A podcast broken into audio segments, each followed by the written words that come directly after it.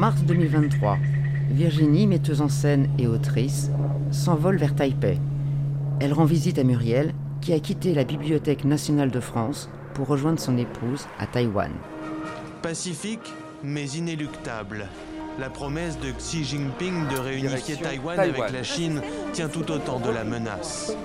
À l'occasion de l'anniversaire de la révolution de 1911, qui a fondé la République de la production mondiale de semi-conducteurs. Le bureau français de Taipei réitère l'importance de la paix dans le détroit de Taïwan. Quelques heures après le tremblement de terre, des équipes de sauvetage s'affairent au milieu des débris.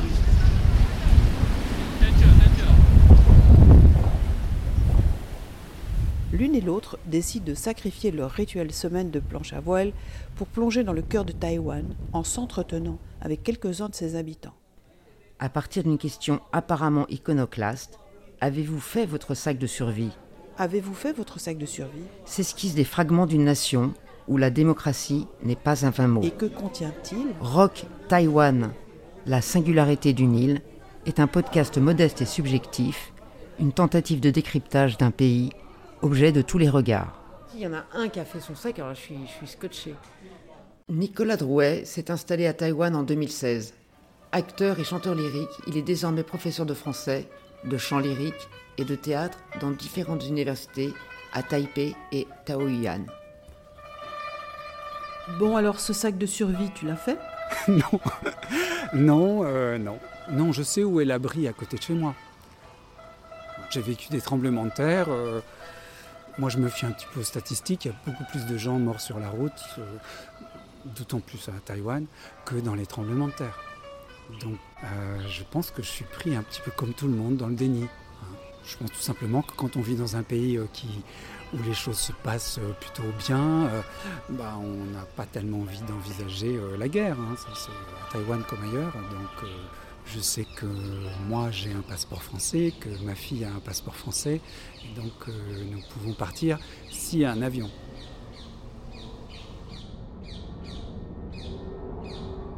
Peut-être, euh, pour mettre un mot là-dessus, peut-être la fluidité, un sentiment d'une vie sans trop d'accro, euh, où les nuances euh, sont, là. ne serait-ce que dans la manière de marcher, de parler, on n'est pas sans cesse, comment dire, euh, la respiration euh, euh, choquée, happée par. euh, euh, alors c'est des choses qu'on voit dans d'autres pays. Moi j'ai vécu un peu en Afrique et j'ai trouvé aussi que, euh, voilà, quand je revenais en France, dans le métro, on était sans cesse à se dire, oh pardon, excusez-moi, oh avec vous. Alors qu'ici ça, ça coule quoi, ça coule. Et puis l'autre chose, c'est que euh, euh, ce qui est magnifique en France et dans la culture européenne, c'est le sens de la distance, de la critique, de la rupture, et c'est magnifique. Parfois, j'aimerais qu'il y ait davantage ça ici. Mais il y a une chose, à mon avis, encore plus fondamentale avant, c'est euh, le sens de, l'attention, pas seulement à l'autre, mais à la situation. C'est-à-dire que pour euh, pouvoir euh, discuter, il faut déjà savoir qui est devant soi et, quelle est la situation. Est-ce que je peux lui parler? Est-ce que je peux lui dire ça? En fait, on a, il c'est pas seulement de la politesse, mais c'est une sorte d'éthique de comportement avec les autres. euh, et ce qui fait que, par exemple, dans l'enseignement, puisque j'enseigne, bah, une sorte de sécurité minimale, de, courtoisie minimale qui, permet de tout simplement de, se mettre au travail. Puis il faut dire aussi que comme euh, caucasien, disons, euh, je ne sais pas si on dit ça en français, caucasien, hein, on est on est privilégié par rapport à d'autres étrangers. Donc pour nous c'est plus facile. Hein. Même si on n'a pas des revenus euh, extraordinaires, euh, on est mieux vu. Il faut dire que Taïwan n'est pas facile pour tout le monde non plus. hein. Bah, vous avez euh, des migrants qui viennent des Philippines, d'Indonésie, du sud-est asiatique, qui sont bien contents d'avoir du travail, enfin qui ont des, situations qui, euh, qui ont été confinés euh, de force pendant le Covid. Euh, à 20 dans des, dans des dortoirs, dans des usines, euh, et qui n'ont pas les mêmes facilités administratives que, euh, beaucoup de gens. Donc, il faut, vraiment.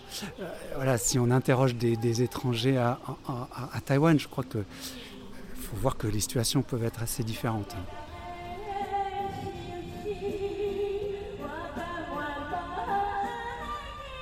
Moi j'enseigne la musique, le, enfin le français d'abord, la culture française plutôt liée à la, musique parce que j'étais chanteur au départ, chanteur lyrique, puis j'enseigne le, chant lyrique français, la diction française et puis le, théâtre aussi.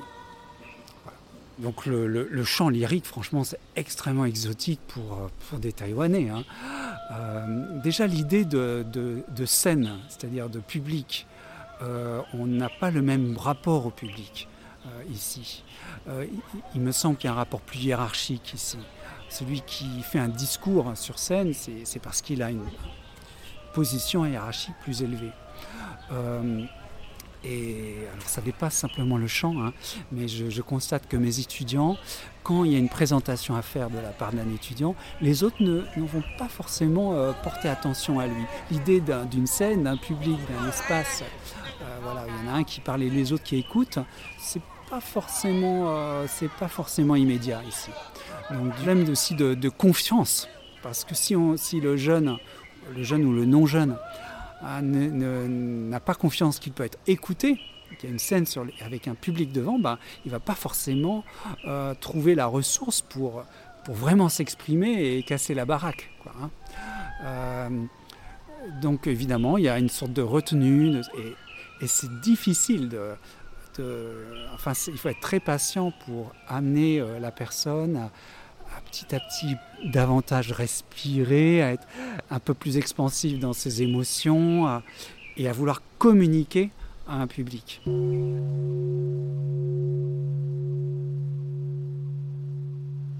On utilise moins le mot jeu euh, en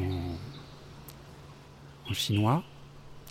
Je fais une chose, on va dire, je fais en sorte que cette chose fasse cela. Euh, c'est-à-dire au, euh, euh, donc en fait, euh, le langage est moins tourné vers soi-même que vers les objets, vers ce qui est là devant.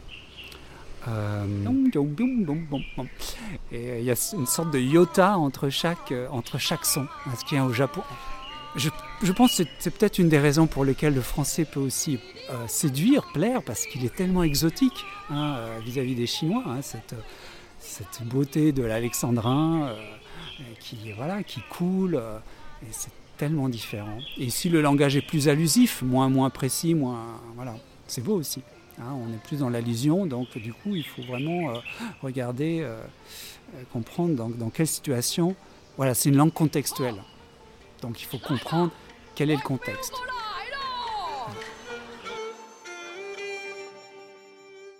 C'est un pays assez facile à vivre quand même pour un Français comme moi. Donc les gens sont,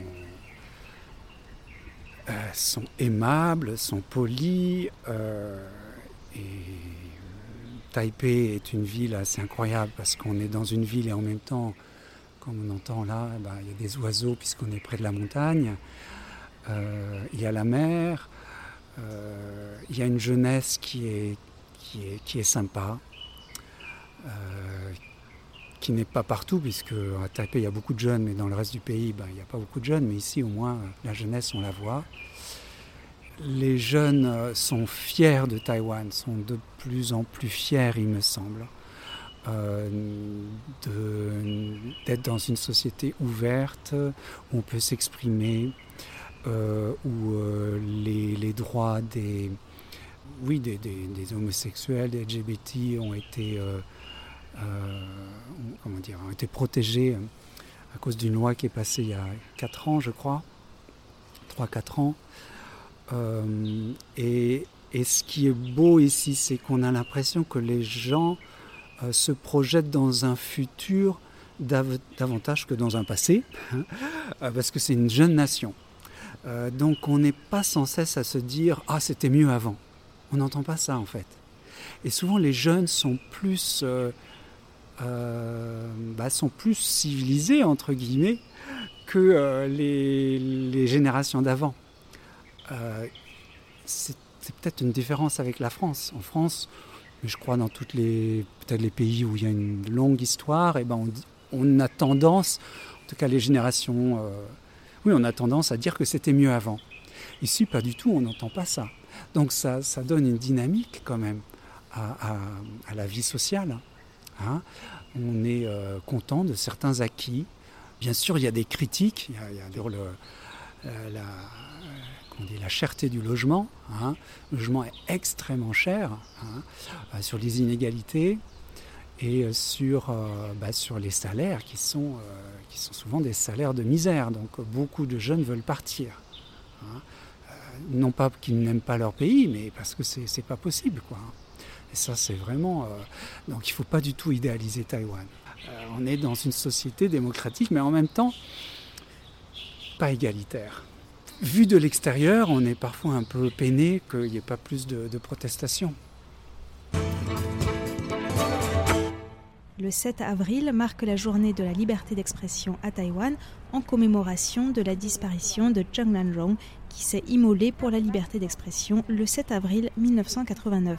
Cette année, une série d'activités sont organisées forums, expositions de peinture, festivals de cinéma sur la liberté et les droits de l'homme, ainsi que des circuits de visite.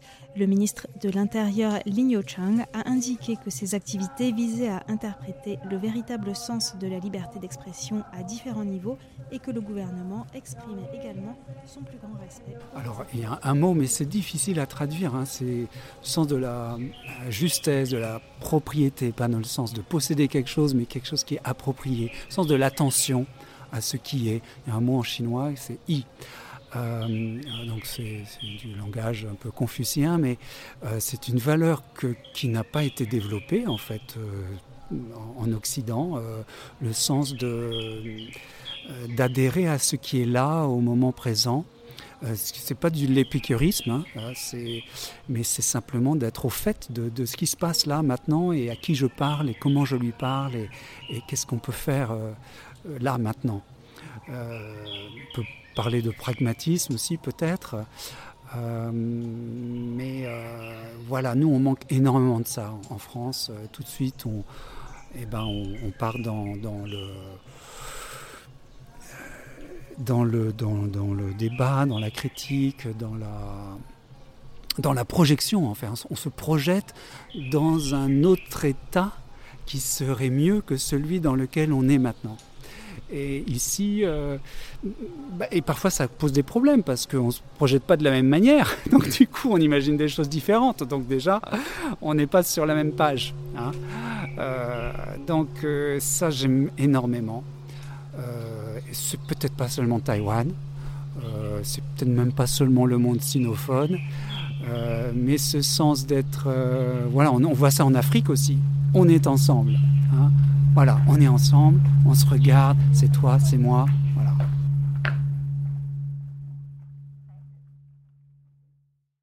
Voilà. Vas-y, on voit la vidéo. Attends, faut juste que je mette du son.